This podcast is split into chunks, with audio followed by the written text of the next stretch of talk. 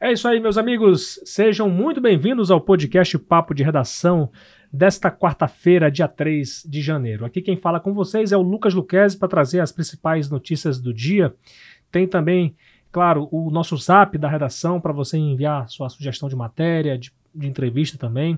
O 999715300 também é um canal para você enviar suas críticas ao nosso trabalho, porque a gente também precisa melhorar é, de acordo com a sua opinião também. Sua opinião é muito importante.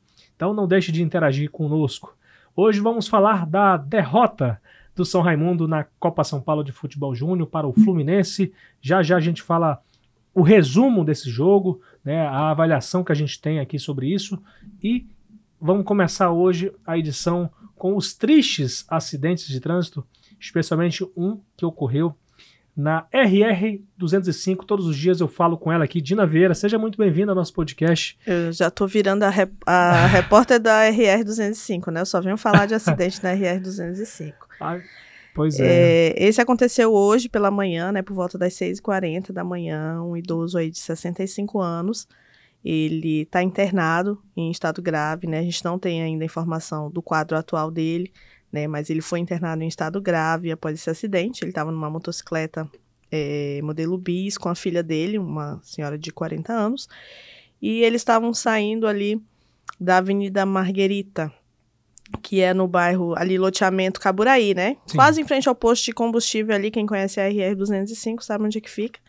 Então ele estava saindo e ele ia fazer a conversão para pegar a esquerda, né? E ele olhou apenas para a direita e aí vinha um, um, militar da aeronáutica, né? Que seguia numa Bros e aí acabou ocorrendo a, colisão, né? Ele ficou, o idoso ficou bastante grave, teve parada cardiorrespiratória, né? O, o SAMU conseguiu é, reanimar ele, né? E leva, estabilizar, levar até o hospital. E o militar, ele sofreu é, fraturas também, né, e também precisou ser encaminhado. Só a filha do, do idoso foi quem teve lesões mesmo, apenas escoriações, né, e ela passou as informações para a polícia militar do que teria ocorrido. Pois é, Dina, inclusive, eh, passando ali pela RR-205, acho que foi na semana passada ou retrasada, eu percebi uma coisa, a rodovia estadual está cheia de pontos, especialmente naqueles pontos em que está havendo a duplicação, tá muito mal sinalizado ainda, né? Claro que eles vão fazer esse trabalho todo, mas é, eu passando por ali, até um determinado ponto, quando você vai direto, a, a, quando ela, a, a, rodovia ela é mão, ela é, como é que eu posso dizer? É, curta, digamos assim, uhum. aí depois ela vira du, duplicada. Antigamente você tinha que dobrar à direita, né? Te sinalizava tudo mais. Uhum. Hoje é direto. Já tá direto. Né? Vai direto. Só que aí a gente fica muito na dúvida sobre como é que fica, né? Se você tem que dobrar, você que tem direto, tem que Se direto. você pode fazer o retorno, Exato, né? porque realmente eu achei que a, a, no momento, sei que estão fazendo as obras lá, mas eu acho que a, apesar das obras, a sinalização ela é muito importante para evitar qualquer tipo de acidente, né? Qualquer informação desencontrada. E eu acho que nesse momento a RR 205, especialmente ali no início, precisa ter um trabalho de sinalização melhor né, sinalizar que está havendo obra, que vai ter, que, apesar de se desculpar dos transtornos, uhum. né, que como toda obra traz, mas que vai haver melhoria. E a gente espera que essa luta dos moradores, das pessoas que também defendem uh, que a, RR-205 de Boa Vista para Alto Alegre seja totalmente duplicada até lá, que possa se concretizar, né? Porque não é fácil uma rodovia dessa, infelizmente, pela imprudência das pessoas, muitas das vezes né, acaba acaba trazendo muitos transtornos à sociedade, muitos acidentes de trânsito, infelizmente. É, no caso desse idoso, ele não tinha CNH, uhum. né, a motocicleta também estava com licenciamento vencido, né, então a moto, motocicleta foi recolhida ao pátio. Já o, o militar estava tudo ok, a motocicleta dele foi é, liberada para um familiar no local. Certo. Uma outra coisa que também chamou a atenção, que eu acho que foi na RR-205, inclusive, a apreensão de mil litros de diesel, de combustível, né? Foi de gasolina, de na gasolina. verdade. De gasolina que iria para uma região de garimpo na terra indígena Yanomami, ali para Alto Alegre. Sim, isso aconteceu ontem à noite, né? Dia 2, terça-feira.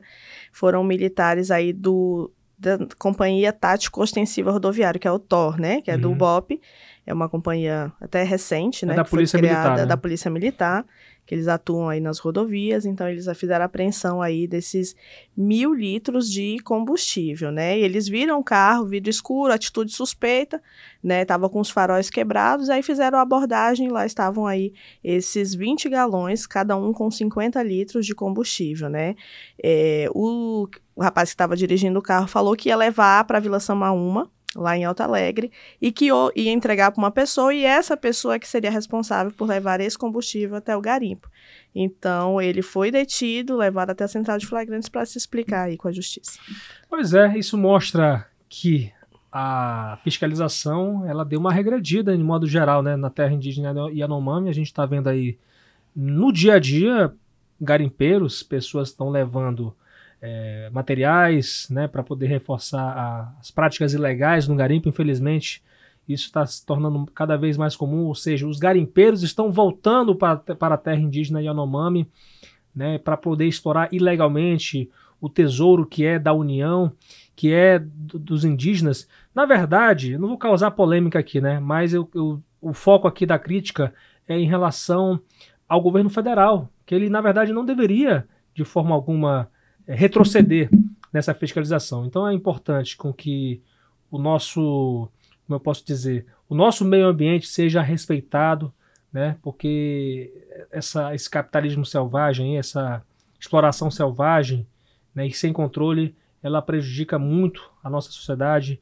os, o nosso meio ambiente, as nossas maiores riquezas naturais. Tá certo, Dina? Obrigado aí pela participação aqui no nosso podcast. Obrigada, até a próxima. Olha, gente, vamos falar aqui de mudanças no primeiro escalão do governo Denário.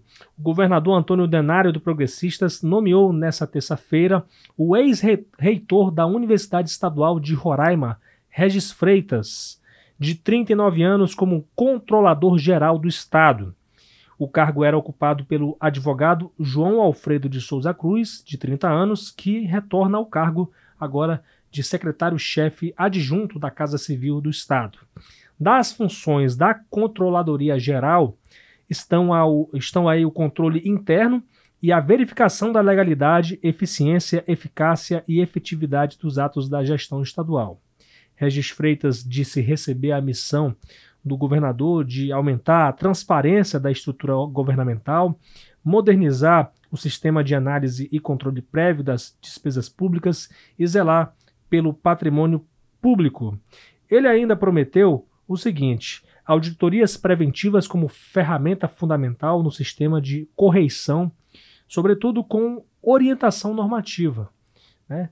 E outra coisa que eu acho importante a gente destacar, o perfil do Regis Freitas. Né? Ele nasceu em Boa Vista, é formado em Direito pela Faculdade Catedral, é mestre em Direito Empresarial e Cidadania pelo Centro Universitário Curitiba, Unicuritiba, e também é doutor em Sociologia e Direito na Universidade Federal Fluminense, a UFF. O advogado tem experiência profissional como professor universitário e como assessor jurídico da Justiça Federal e do Ministério Público Federal em Roraima. E também, em 2023, vale lembrar isso também, que ele concorreu ao cargo de conselheiro do Tribunal de Contas do Estado. Regis Freitas foi reitor da UE de 2016 a 2023 e teve gestão marcada por conquistas, como a ampliação da oferta de cursos como medicina e do número de vagas de ensino superior em geral, além de ações de modernização da UE. Por outro lado, a instituição enfrentou denúncias de, denúncias de irregularidades, incluindo uma licitação de 16 milhões de reais que resultou em operação da Polícia Federal no ano passado que apurava, apura suposto esquema de corrupção. A UE, na época, se disponibilizou a esclarecer o caso à corporação. O ex-reitor disse confiar no trabalho da PF e do Ministério Público Federal e que sempre estará à disposição para prestar quaisquer esclarecimentos. Regis, Regis Freitas entende que qualquer gestor público está passível de ser fiscalizado. Que bom né, que ele entende essa função né? Que bom que ele possa fazer um bom cargo, né? possa fazer uma, uma, uma boa gestão. Né? A gente espera de um gestor público que possa fazer a diferença. É o que a gente espera, né? E que, claro, essas investigações elas possam é, esclarecer o mais breve possível tudo isso que tem sido apontado a respeito da gestão de Regis Freitas não é. Agora sobre o João Alfredo de Souza Cruz, agora ele está na Casa Civil, ou melhor, retorna para a Casa Civil, hoje liderada por Flamarião Portela. O novo adjunto é advogado roraimense, especializado em direito público com ênfase em gestão pública. João Alfredo já chefiou a assessoria especializada da Secretaria Estadual do Trabalho e Bem-Estar Social e foi assessor direto de Denário. Em geral, o governo estadual justifica, na verdade, que essas mudanças no primeiro escalão fazem parte da rotina administrativa da gestão pública.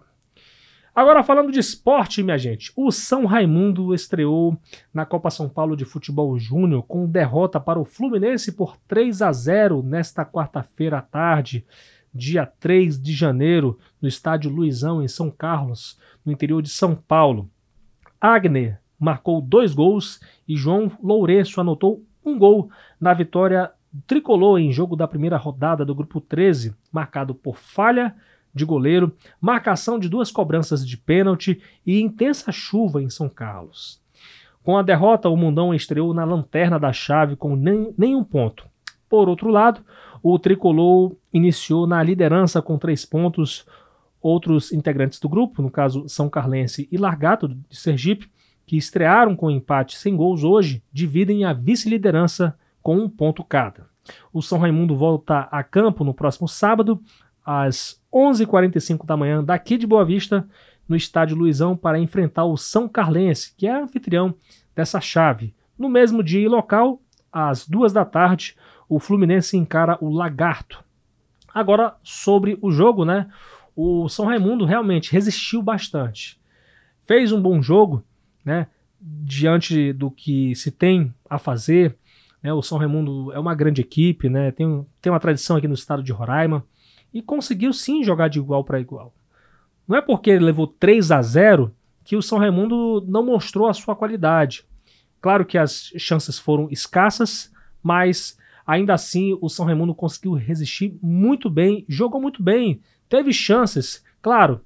Por outro lado, pecou muito, especialmente em relação às chances de bola parada, né? Teve duas faltas em posições próximas à linha do gol que poderiam mudar a trajetória do, do jogo, inclusive, né? E aí, em resumindo o jogo todo, né? O Fluminense foi superior. Aos, aos 18 minutos do primeiro tempo, Agner, do Flusão, recebeu na intermediária, fintou à direita e arriscou direto o goleiro Rafael, no entanto, falhou na defesa e acabou sofrendo 1 a 0. O Fluminense manteve sua superioridade na partida no segundo tempo e, portanto, dominou a posse de bola e a criação das principais jogadas, enquanto o São Raimundo desperdiçou cobranças de falta que poderiam mudar o jogo, né? Mudar o resultado de modo geral, né? O segundo gol do Fluminense saiu na etapa final. Aos 10 minutos, Kelvin, mesmo marcado por dois jogadores do São Raimundo, chegou à grande área para receber lançamento e acabou derrubado pelo goleiro Rafael, que saiu atrasado para pegar a bola. Ou seja, pênalti, meus amigos. Dois minutos depois, João Lourenço converteu corretamente a cobrança, 2 a 0 para o Flu. Aos 31 minutos, Igor tentou evitar Enzo na grande área, mas acabou derrubando o oponente. Pênalti para o Fluminense. Agner cobrou aos 32 minutos. O goleiro Rafael chegou a pegar a bola, mas aí acabou dando rebote para o mesmo jogador aproveitar e colocar para as redes.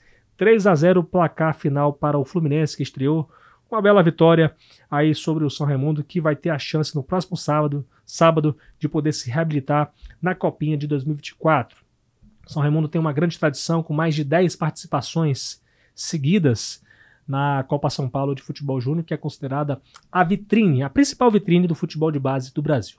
Então, com essas informações, essas análises, a gente encerra o papo de redação desta quarta-feira com os trabalhos técnicos de Fabiano Lopes, Aduan Figueiredo e Adolfo Salatiel. Siga as nossas redes sociais no Instagram, no Facebook e no X, o antigo Twitter, como arroba FolhaBV. Tem a minha rede social também, arroba Lucas Luquezzi, no Instagram, arroba Lucas L-U-C-K-E-Z-E é o meu sobrenome. Tem também o nosso canal no YouTube, onde muita gente prefere assistir a gente ao invés de só ouvir. Arroba TV Folha BV no YouTube, siga a gente lá, ative o sininho, inscreva-se no nosso canal, curta, compartilhe, comente, porque é muito importante para que o papo de redação chegue a mais gente e possa ser chegar, enfim, a, a, pessoas, a lugares que a gente mal imagina, né? Então o papo de redação está indo muito longe, mas ele pode ir muito mais longe se você curtir o conteúdo, gostar dos nossos comentários, nossos comentários, das nossas análises. E a gente precisa muito também da sua ajuda para que o papo de redação siga crescendo nesse sucesso embalado aí aqui em Roraima. Muito obrigado, minha gente. A gente volta amanhã, se Deus quiser.